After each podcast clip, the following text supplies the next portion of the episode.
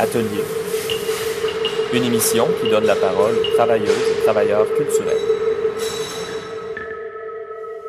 Euh, chers auditeurs, chers auditeurs et auditrices, bienvenue à cette 22e, émission, édition d'Atelier en direct de CIBL Joe Jagé, un territoire Gayen-Géaga non cédé, aussi appelé Montréal. Je m'appelle Benjamin J. Allard et je serai votre animateur pour parler d'art contemporain pendant la prochaine heure. Nous recevons aujourd'hui Catherine Bodmer pour prendre les nouvelles des studios au 305 rue Bellechasse. Pour sa chronique, Laurent Van Brantoghem nous parle de passage des pouvoirs dans nos institutions artistiques et Charlotte Mercil nous dresse le portrait de l'entrepreneur créatif. Le segment création cette semaine sera performé par Sylvain Aubé et en guise de commissariat euh, musical, nous vous présentons des extraits de deux pièces de l'artiste Janine Frey Nutlige, membre de la nation Vuntut Gwitchin. Elle est notamment l'une des fondatrices du collectif The Rematriate Collective qui multiplie les actions pour promouvoir les représentations positives de femmes, jeunes, aînés, mère, tante et autres identités autochtones. En première partie, nous écouterons deux extraits d'une performance commandée par la galerie Morris and Ellen Belkin à Vancouver dans le cadre de leur exposition Beginning with the 70s Collective Acts. Alors, on commence d'ailleurs avec un premier extrait où vous pourrez entendre la vaste gamme d'objets que Janine utilise comme instrument ainsi que les différents niveaux d'écoute sur lesquels elle travaille simultanément.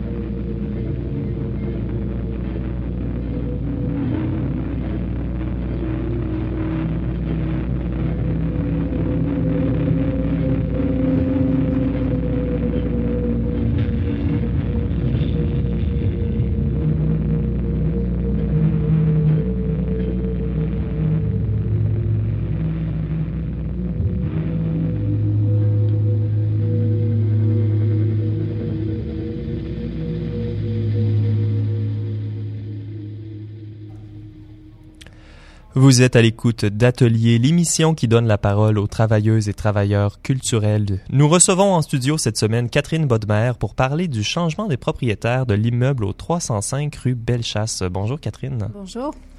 Alors, le 305 rue Bellechasse est un immeuble où environ 50% des locations sont pour des studios d'artistes. Et Catherine, tu y as toi-même ton studio depuis une vingtaine d'années. Euh, et ça a récemment changé de propriétaire. Alors, d'un côté, les propriétaires disent vouloir garder la vocation artistique de l'immeuble, mais de l'autre, le duo Jeremy Kornblut et Brandon Schiller est reconnu pour ses contributions à l'embourgeoisement, notamment pour avoir forcé le déménagement du café iconique le Kajibi dans le Mile Alors, en introduction, euh, est-ce que tu peux nous donner un peu euh, des nouvelles de la situation? Euh, donc, en fait, premièrement, j'aimerais euh, souligner que le 305 Bellechasse est une bâtisse, euh, une ancienne usine, et puis qui héberge en ce moment, on a à peu près euh, estimé 100 artistes en art visuel, en art vidéo, en performance, en art visuel, principalement qui travaillent donc en tant que travailleurs autonomes, mm-hmm. artistes. il y a aussi une partie de petites entreprises, donc c'est une occupation mixte. Et euh, donc, euh, comme les médias ont déjà beaucoup parlé, on a changé de propriétaire. On a, il faut dire aussi qu'on n'a pas encore eu un contact avec eux. Donc, ça serait vraiment trop tôt de euh, faire des sauter à des conclusions. on attend encore en fait de recevoir euh, leurs, enfin, qui nous disent leurs intentions. On sait qu'ils ont euh, quand même l'intention de garder des ateliers euh, d'artistes. Mhm. C'était d'ailleurs, ça faisait partie du, de, de l'acte de vente qui accepte les beaux tels quels pour pour les artistes.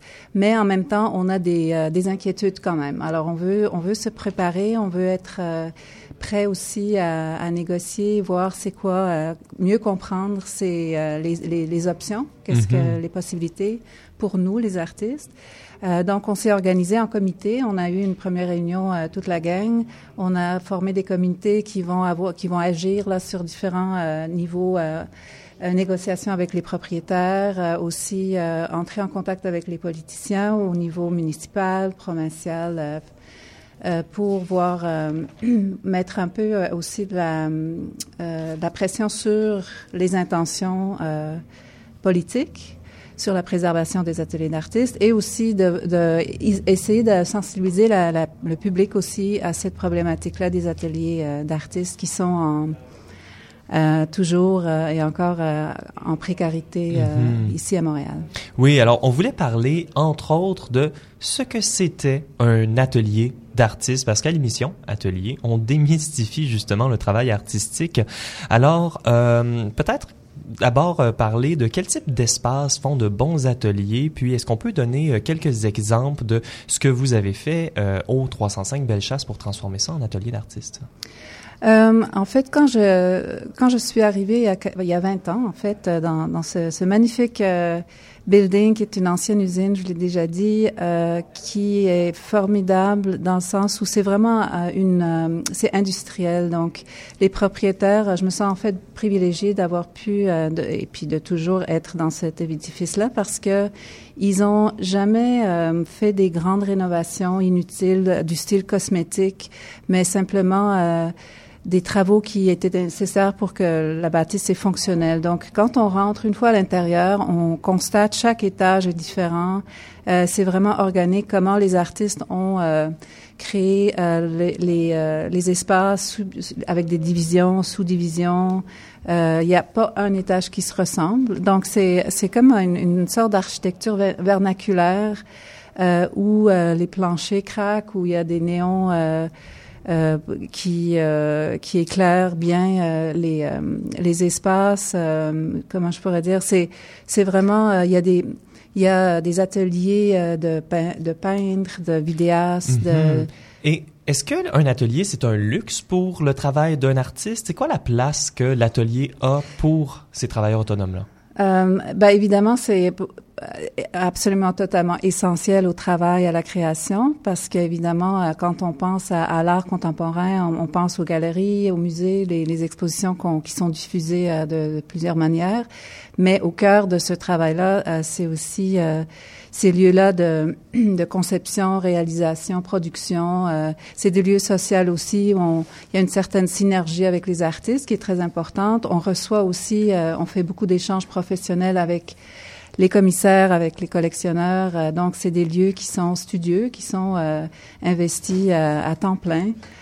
Par les, ceux qui les occupent ou à temps partiel dans certains cas selon les, les, autres occupations des, des, artistes qui sont pas toujours, disons, ils peuvent pas toujours vivre à 100% de leur art. Mm-hmm.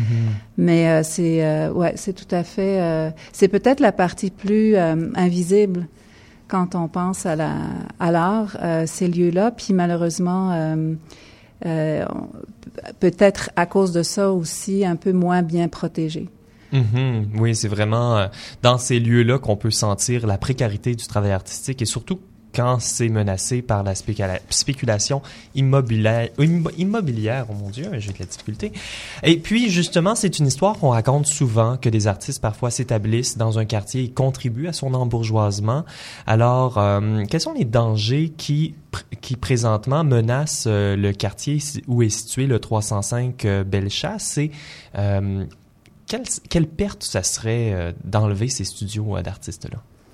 Ben, en fait, il faut dire que c'est c'est pas juste le Bellechasse. On parle de, dans le petit euh, Rosemont Petite Patrie, comme dans le Milex, comme dans le Myland d'ailleurs. Euh, c'est vraiment la zone autour des tracks. Euh, euh, de chemin de fer. Et puis, euh, tout autour, il y a des, des, des anciennes usines euh, des, des, qui ont été investies par les artistes. Puis tout ça, c'est en, en c'est menacé de disparaître. Donc, euh, ce qui est zoné industriel, commercial, nous convient parce que là, on parle de de lieux qui sont justement pas, euh, qui n'ont pas besoin d'avoir des rénovations. Euh, on n'a pas besoin de d'avoir du marbre dans les corridors ou pour impressionner des, des visiteurs. Donc, euh, ce qui arrive malheureusement, c'est que quand on, je pense qu'il faut faire la distinction entre animer un quartier, puis c'est ça que les artistes font quand ils prennent possession euh, de ces lieux-là. Euh, ça amène toutes sortes de, une, une, une diversité euh, dans, dans, un endroit, avec des commerces, des cafés qui s'en suivent. Puis les résidents souvent vont en bénéficier aussi pendant ces, ces moments-là de, de, de animation jusqu'à temps que, euh, on le sait, on connaît les, les dynamiques de, de, la gentrification. Euh, malheureusement, ensuite, il y a comme une sorte de euh, moi, l'image qui m'est venue, c'est comme une sorte de monoculture qui s'établit tranquillement quand euh, des euh, entreprises, des grandes corporations prennent le dessus. Euh, de plus en plus, toutes les, les, les, magasins, les commerces sont au service de ces, ces entreprises-là, comme par exemple Ubisoft dans le Myland. Dans, le, dans notre quartier Mylex, euh, on, on sent qu'il y a euh, l'intelligence artificielle qui va s'installer, mm-hmm. euh, si, si j'ai bien compris, euh, qui est en lien aussi beaucoup avec les développements de l'Université de Montréal, de, de, de, du pavillon de la science. Euh, donc, un des dangers, c'est justement cette désertification-là et d'avoir euh, ces industries qui sont là simplement pour servir une partie de la population à la place d'animer le quartier et de contribuer également au rayonnement artistique de Montréal. Et, euh, et vous, oui? Oui, ben, c'est-à-dire que je pense que c'est... Euh, c'est comme de développer économiquement euh, une partie de la ville, ce qui est compréhensible aussi, mais il faudrait vraiment euh, faire attention à préserver, à, à, ce que ça se fasse pas au détriment de la diversité. C'est surtout, euh, mm-hmm. je pense pas qu'on peut être contre le, le, développement économique non plus, mais pas euh, de détruire sur la de, tout, tout ce qui a été construit en fait par les Mm-hmm. Et il y a plusieurs euh, endroits à Montréal où on a vu des euh, développements immobiliers, mais également une tentative de cohabitation avec des euh, des, euh, des artistes. Je pense par, notamment au pôle de Gaspé. Est-ce qu'il y a des choses qu'on peut apprendre de ces expériences passées là? Euh, ça, je pense qu'en fait, si j'ai fait un peu de recherche avec notre notre collectif, puis on on a bien vu que depuis à peu près 2002, il y a des études. La ville a fait des, diagnostics, des études, a fait, a conclu, euh, et c'est plus à prouver que ces lieux de création, il faut les protéger. Il y a même euh, Christine Gosselin qui a qui a dit dans le fond que les artistes sont pas du tout protégés contre les hausses de taxes. Euh, alors, il y a des solutions pour le moment qui sont en train de se de s'essayer avec euh, ateliers créatifs, par exemple, qui sont mandatés à préserver des, des ateliers euh, d'artistes qui deviennent soit propriétaires ou qui gèrent des étages. Mais ils sont pas euh, quand, ils sont pas nécessairement à l'abri non plus des taxes foncières qui peuvent complètement exploser. Puis ça va toujours être aux locataires, aux artistes de, de, les, de les payer. Mm-hmm. Donc, euh, il y a des pistes. Euh, la, la, ville maintenant a plus de possibilités de euh, agir sur ces taxes-là, mais ça va prendre du temps. Puis euh, euh, on est, on s'est présenté devant le, le comité d'arrondissement récemment.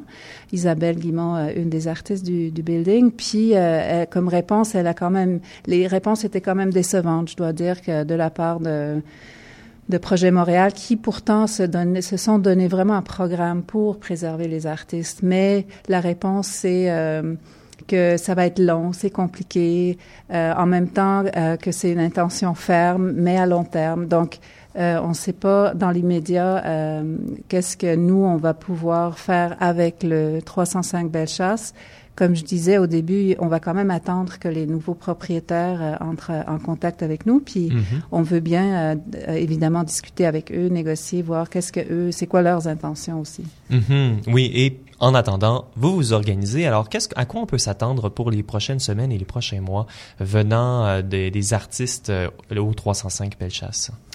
Bah, sur euh, peut-être différents fronts, on va sûrement continuer alors euh, de parler avec euh, Projet Montréal. là, on, est, on avait eu un premier contact euh, lors de, de ce comité-là, mais on va continuer à la discussion avec eux. On est aussi en contact avec Atelier Créatif.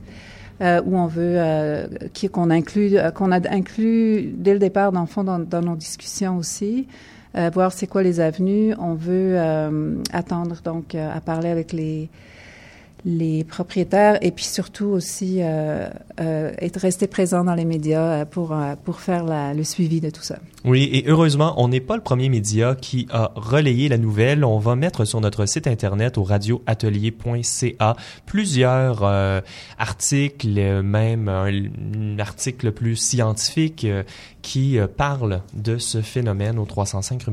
Catherine Bodmer, beaucoup, merci beaucoup. Merci à toi. Alors, euh, nous allons maintenant en musique avec le deuxième extrait d'un enregistrement audio d'une performance de Janine Frey Nutledge. Dans cet extrait, vous pourrez entendre son, son utilisation du feedback pour amplifier la présence de ses sons et pour créer une impression d'espace à partir des matériaux qu'elle fait résonner.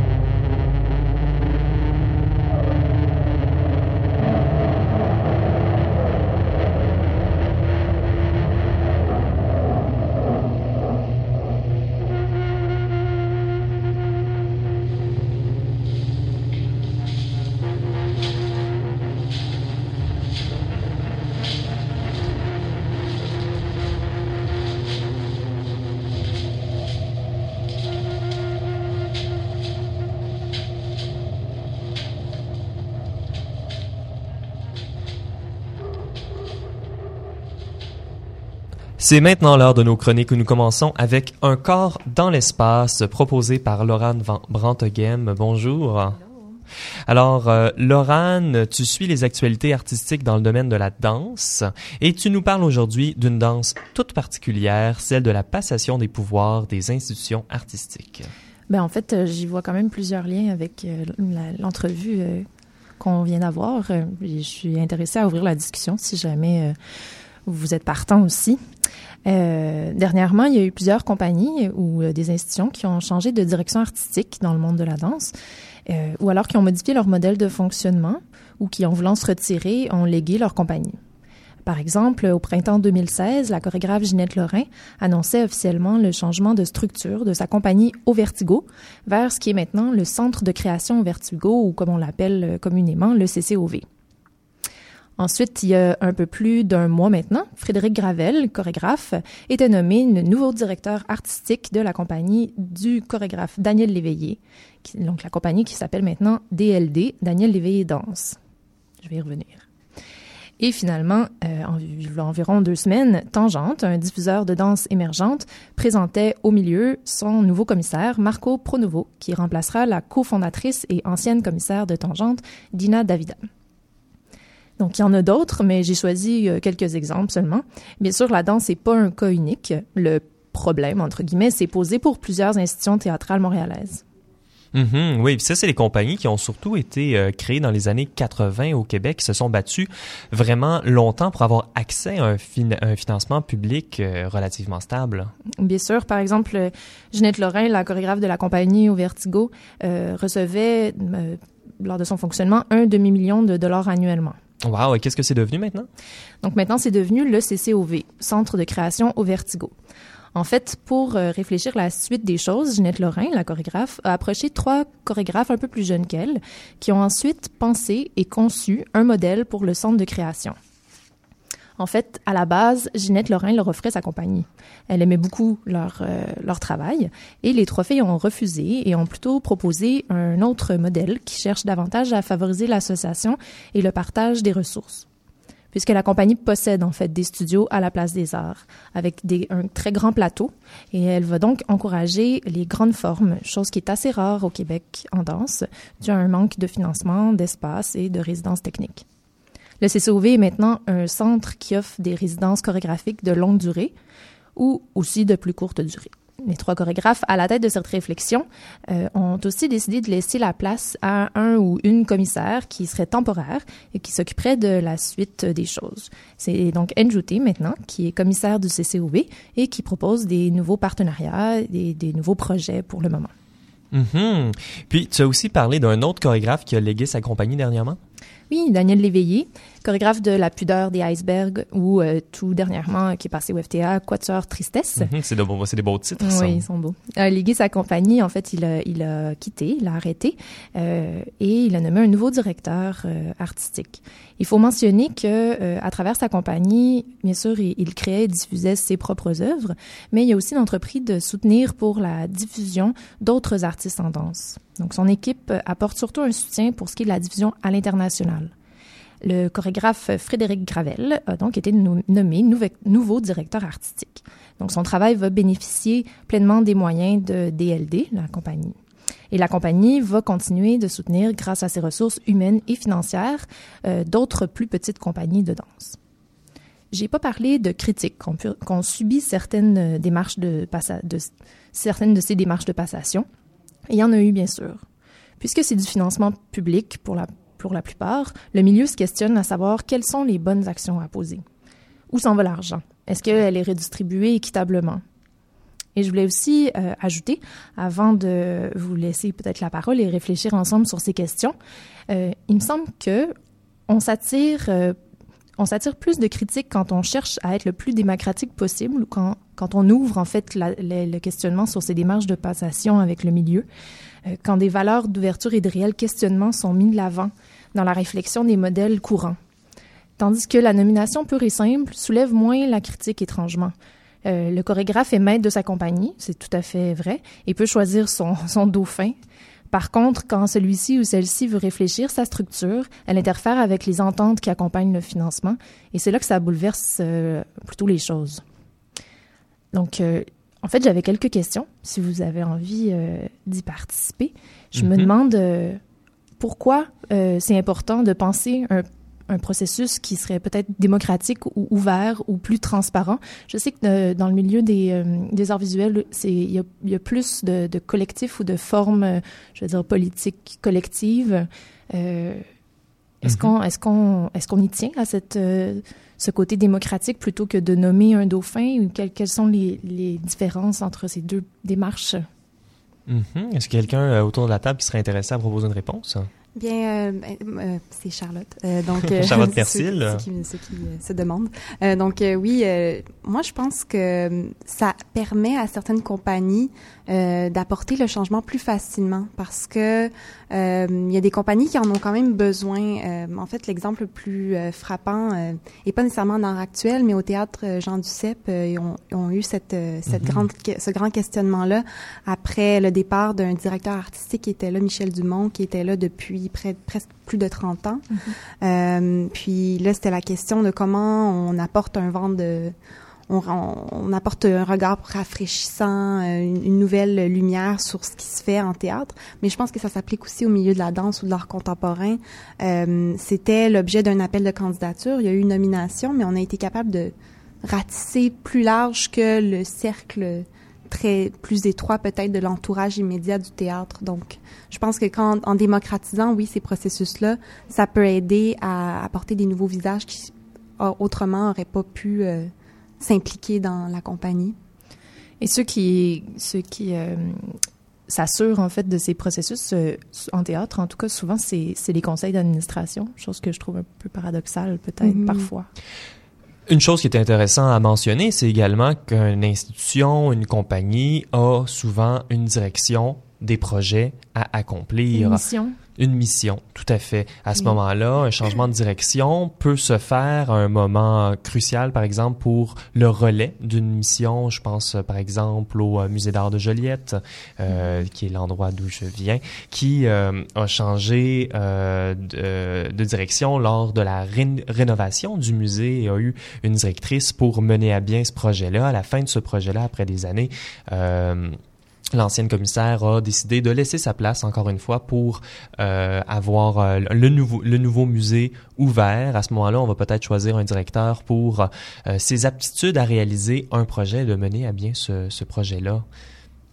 Peut-être une bonne nouvelle au niveau euh, dans d'autres domaines connexes comme la littérature. On a exactement les mêmes problèmes de passation en ce moment. Donc, il y a vraiment une nouvelle génération qui prend euh, la commande de revues et le, le, collectif est très présent. Donc, je pense à l'aide mm -hmm. québécoise qui est un bon exemple où il y avait donc un éditeur qui a laissé la place à une équipe de trois et il y a, il y a sûrement plein d'autres exemples. Euh, derrière. Mais euh, peut-être un, un, élément intéressant pour euh, ce qui est de la danse. Euh, en fait, pour comment, comment, je pourrais dire pour pour la relève, en fait, c'est euh, ces nouvelles institutions-là qui continuent. Donc, euh, est-ce qu'ils rentrent en compétition avec des, des nouveaux, euh, des nouveaux joueurs qui... Mm -hmm. ben, en fait, c'est la grosse question, justement. Les... Quand il y a un lieu physique, souvent, les... en fait, parfois, non, parfois, les gens vont s'entendre sur le maintien de la mission ou sur une réactualisation potentielle de, de, cette mission, mais, mais au moins du maintien des lieux.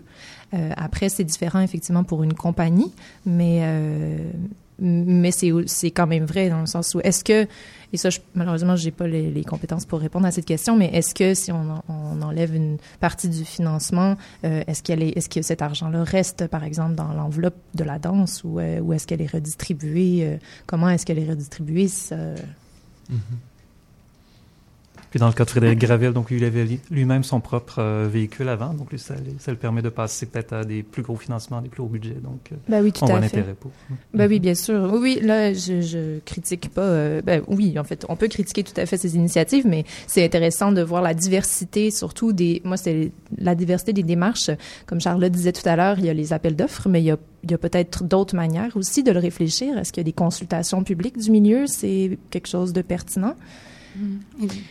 La question est ouverte et on aura très certainement la chance de l'aborder à un autre moment à l'émission. À l'émission, nous sommes également euh, toujours... Euh, nous avons toujours un, grand plaisir à accueillir des gens dans notre équipe et à repenser notre mode de fonctionnement. Donc, si vous voulez vous joindre à l'équipe de l'émission Atelier, je vous invite à nous rejoindre à, notre, à notre site internet au radioatelier.ca. Alors, à venir à l'émission, la chronique de Charlotte, Charlotte Mercil et le segment création avec Sylvain Aubé.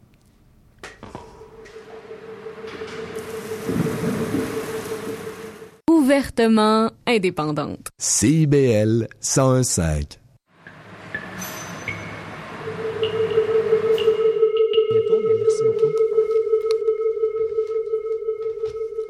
Vous êtes Atelier au CIBL 1015 Joe Jagger, Montréal. Je suis Benjamin J. Allard, votre animateur pour ce soir, pour l'émission des travailleurs et travailleuses culturelles et pour toutes les autres personnes qui désirent en connaître et en apprendre davantage sur les arts contemporains. Si vous voulez nous contacter ou si vous voulez rejoindre notre équipe formidable, comme je disais tout à l'heure, vous pouvez nous écrire au site internet au radioatelier.ca. Vous pouvez également réécouter toutes nos émissions à partir de ce site. Notre deuxième chronique ce soir, on parle de l'art de se démarquer avec Charlotte Mercil. Bonjour Benjamin. Bonjour Charlotte.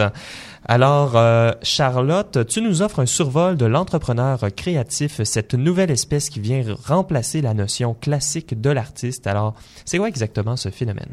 Oui, bien en fait, je me suis inspirée d'un article que j'ai lu. En fait, euh, l'article a été publié en 2015, mais je trouve que c'est encore un phénomène d'actualité. Puis c'était même peut-être à l'avant-garde dans ce temps-là quand ça a été publié.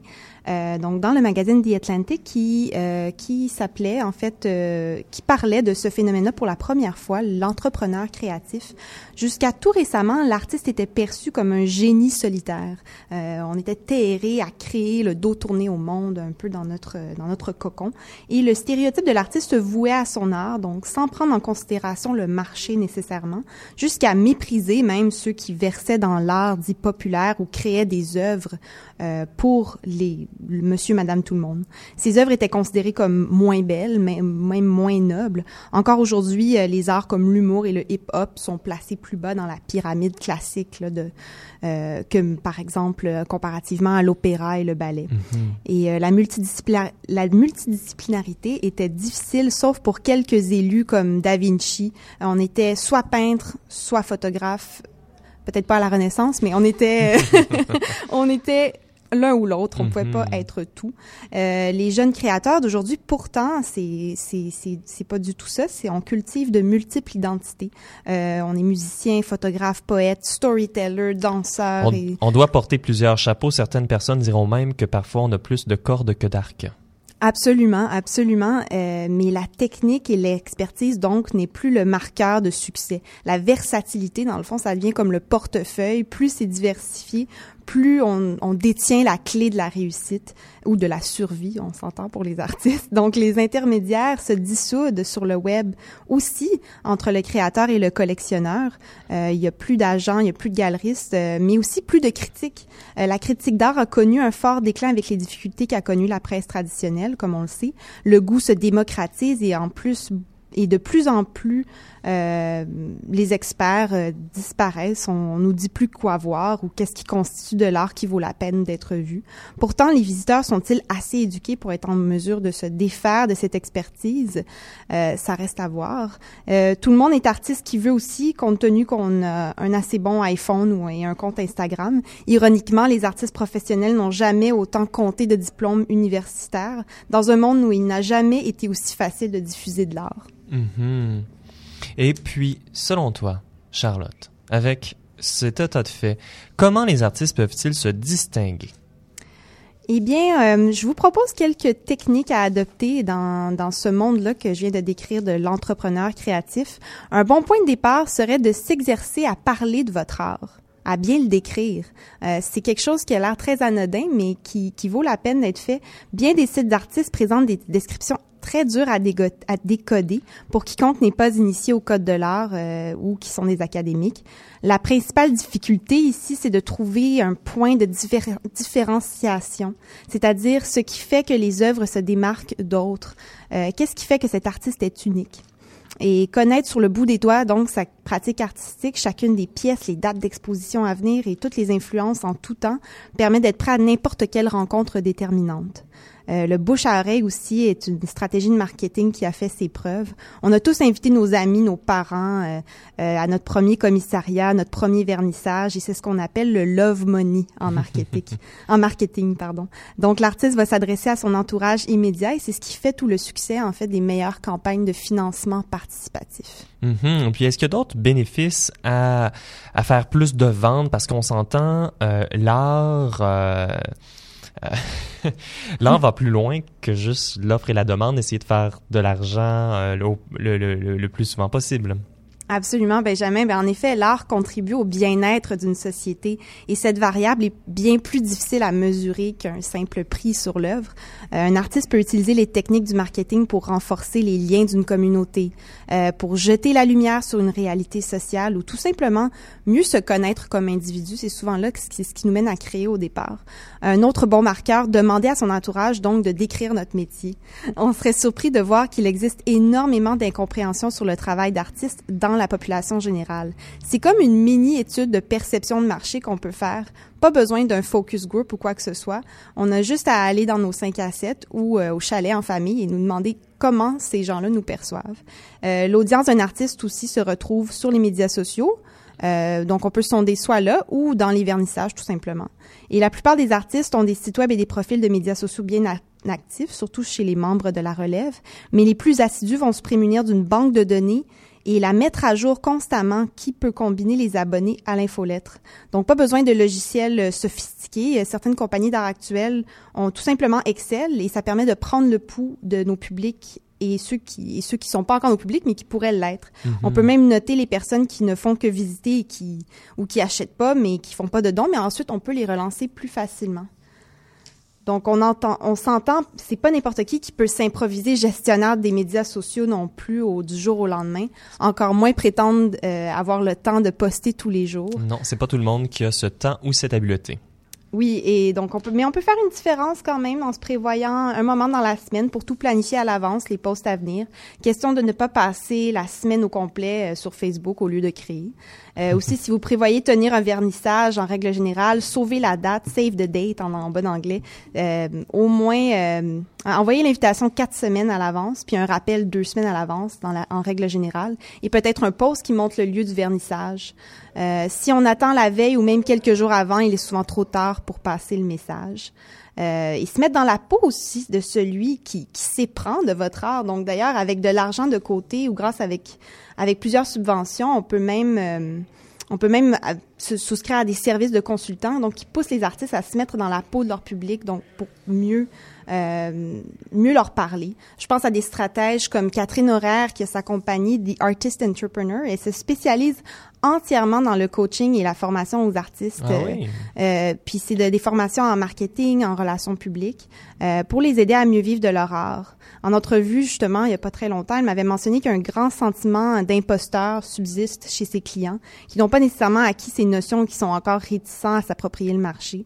Euh, et qui ont l'impression en faisant ça de réduire leur art comme un simple produit de vente. Mais euh, son travail permet à beaucoup d'artistes de, trouver leur place dans le marché. Là. Mhm, vraiment intéressant. Mais est-ce qu'il y a des, est-ce qu'il y a des failles à cette idée-là ou ce modèle-là de l'artiste entrepreneur créatif comme il est présenté présentement?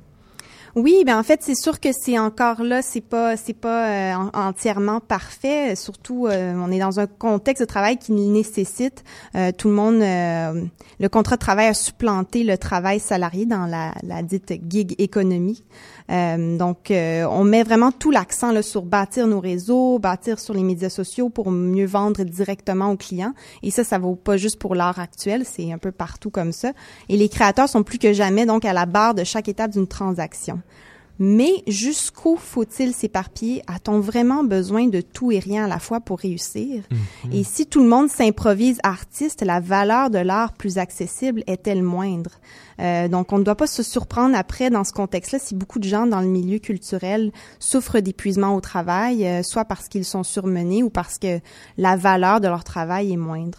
Donc, si vous voulez creuser un peu plus le sujet, et que ça vous a, euh, ça a attisé un intérêt chez vous, je vous conseille de lire The Profitable Artist, qui est un manuel qui a été publié par The New York Foundation for the Arts. Et le livre couvre tout ce qui est marketing et même comptabilité, euh, marché de l'art et gestion des finances, mais pour spécifiquement pour l'artiste contemporain.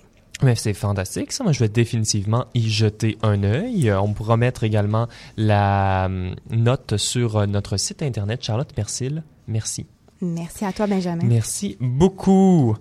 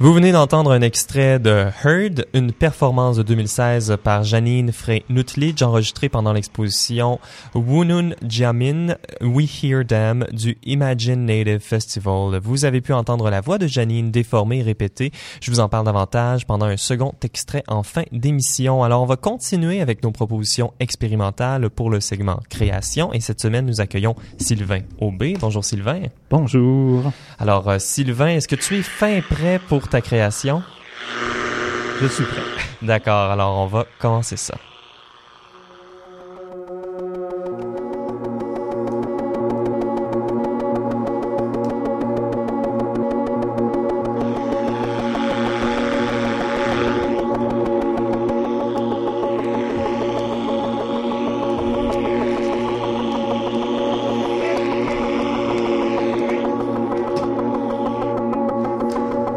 L'histoire commence dans mon lit. J'habitais encore chez mes parents.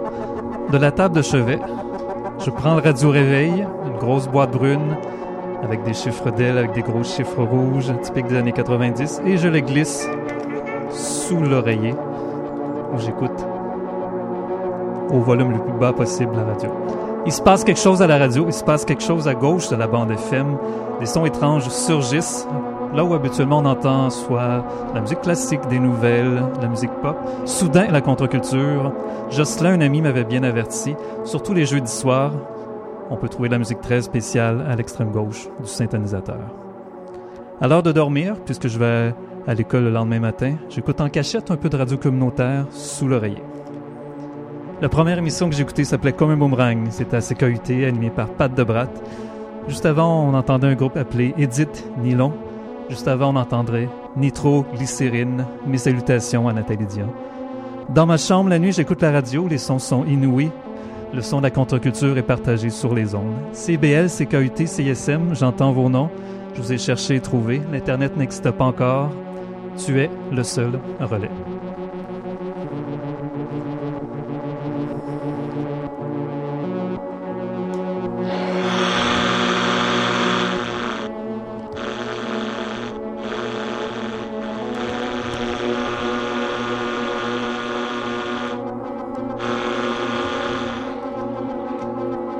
Chapitre 2. J'attends quelqu'un dans une voiture, j'écoute la radio un dimanche soir. L'émission s'appelle Anémique Cinéma. On y parle de cinéma pour les oreilles. À la radio le dimanche, les musiques de création et l'électroacoustique. Chapitre 3, Petit boulot. Je suis en train de passer les circulaires en banlieue. À ma pause, j'écoute la radio dans la voiture. Je tombe sur une émission. L'émission s'appelle Dykes on Mikes. On y parle d'orientation sexuelle. À mon grand étonnement, du bon usage des fruits c'est fou ce qu'on entend la radio communautaire. Plusieurs fois, j'écoute la radio communautaire sur la route. Les bonnes pièces jouent lorsque soudain, la pièce extraordinaire survient. La pièce musicale, celle qui peut changer une vie. Arrivé à destination, je me stationne. Je reste de façon prolongée dans la voiture. J'attends. J'attends que l'animateur dise le titre de la pièce, désespérément. C'est ainsi que j'ai découvert des groupes extraordinaires, Stérolab, Noy, le Krautrock. Mais souvent, j'attends, j'attends en vain pour enfin connaître le, titre des pièces et les noms des groupes. La musique peut changer une vie. Encore faut-il se souvenir des titres.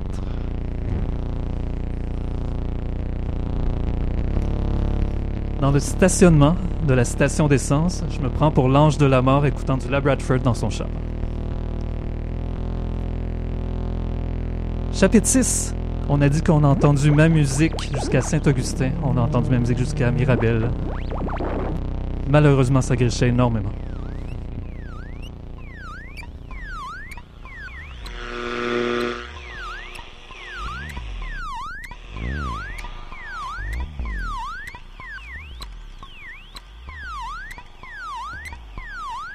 Ma conclusion, à travers des expériences toutes personnelles, je relate l'impact culturel de la radio communautaire, son aspect égalitaire, son aspect démocratique, sa capacité à rejoindre tout le monde, au-delà des frontières géographiques et de classe, pour atteindre personnellement son public.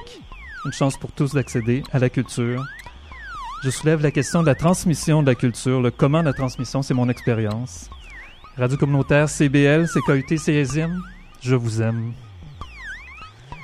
La musique change la vie, c'est pourquoi, plus de 20 ans plus tard, c'est encore important.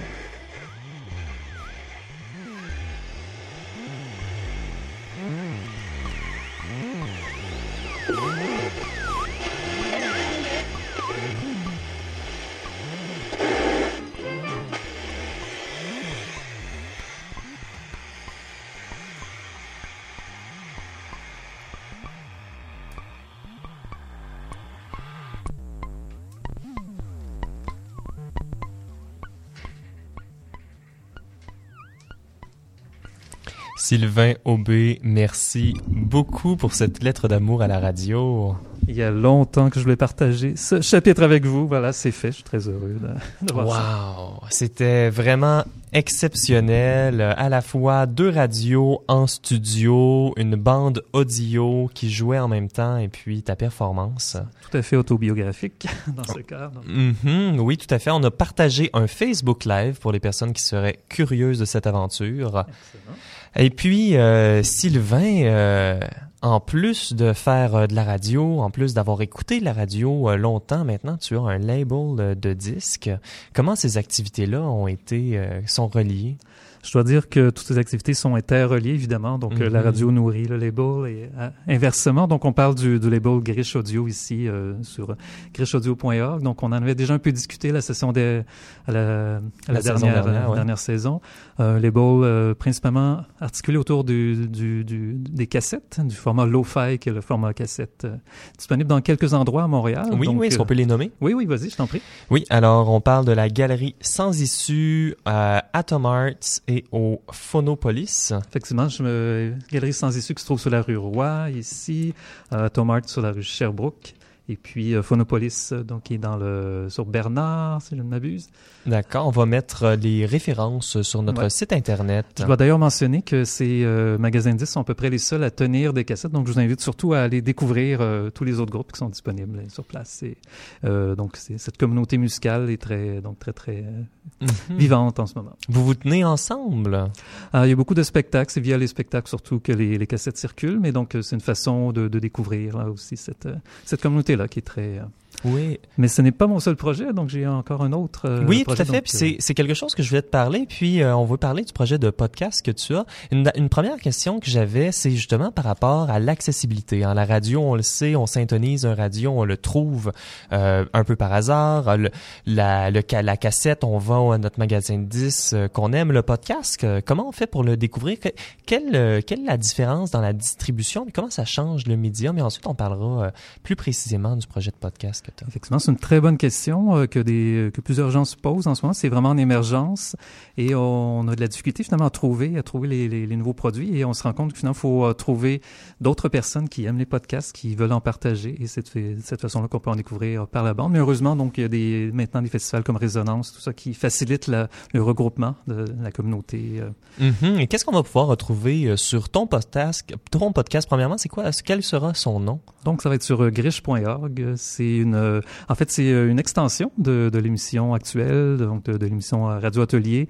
Euh, donc, dans la foulée des entrevues qu'on a fait ensemble, donc j'ai Mhm. décidé de poursuivre un peu plus loin et d'aller euh, d'aller interviewer des gens en format peut-être plus euh, entretien de, de 20 à 30 minutes, euh, donc qui dépasse un peu du format radio euh, habituel pour vraiment aller plus dans les euh, révisions de carrière et euh, donc euh, entretien en profondeur comme ça. Donc, c'est une entre, surtout des entrevues, surtout avec des, des musiciens, donc euh, musiciennes de, de, de l'art sonore. Mhm. Donc, on, on reste dans le même thème euh, que ta chronique et que tes interventions à l'audio, l'art sonore, euh, ce qui est en marge de la musique, de la création radiophonique, qui trouve pas tout à fait son... euh, son Son terrain de diffusion peut-être, et là c'est peut-être une bonne façon de, de rejoindre ces gens-là, et puis de de- d'entendre ce qu'ils ont à dire aussi de façon, euh, donc au- au-delà de leur, leur création, de leur production, entendre quelle est quelle est la philosophie derrière, quelle est qu'est-ce qu'ils ont comme théorie, qu'est-ce qu'ils qu'est-ce qu'ils amènent aussi comme euh, comme être humain, quelles sont leurs leur expériences. Donc c'est super intéressant de parler à ces gens-là et, les, et euh, de Mhm. découvrir ce qu'ils ont euh,